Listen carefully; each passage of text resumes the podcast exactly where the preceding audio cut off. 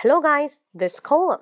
大家好，欢迎来到可乐零基础英语表达四百句啊！今天是我们的第二百五十一句到二百六十句，反正序号呢大家看一下，反正都往下。那我们开始今天的第一句。One, I'm fed up with you. I'm fed up with you. I'm fed up with you. I'm fed up with you. 我受够你了。Be fed up with，受够某人了。Number two, I meet a boss himself. I meet a boss himself. I meet a boss himself. 我见到了老板本人。I meet a boss himself. Number three, I owe you for my dinner. I owe you for my dinner. I owe you for my dinner. 我欠你晚餐的钱。I owe you. I owe you 表示我欠你什么东西。I owe you. Okay, number four. I really enjoyed myself. I really enjoyed myself. I really enjoyed myself.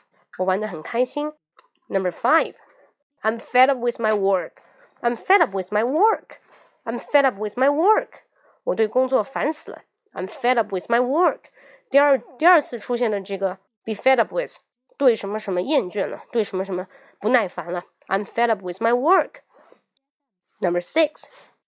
It's no use complaining. It's no use complaining. It's no use complaining. 累累嗯，It's no use complaining. 发牢骚没什么用。 那这句话貌似针对上面一句话说的。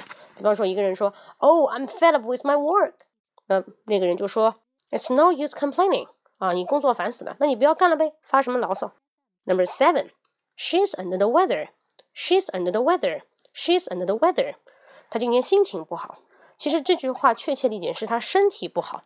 那老外会把 I am under the weather 或者 she's under the weather, be under the weather 表示身体不好，就是中文翻起来比较傻，就是在天气之下。She's under the weather，她身体不好。Number eight, the child sobbed sadly. The child sobbed sadly. The child sobbed sadly. Sob 表示什么？就是这种抽泣声。Sobbed sadly，很难过的在抽泣。The child sobbed sadly. Number nine, the rumor had no basis. The rumor had no basis. The rumor had no basis. 那谣言没有根据，no basis，没有一个什么依托，没有一个证据啊，没有一个根据。rumor 谣言，rumor，the rumor had no basis，the rumor had no basis。The last one，最后一句，They praised him highly，they praised him highly，they praised him highly，they praised him highly。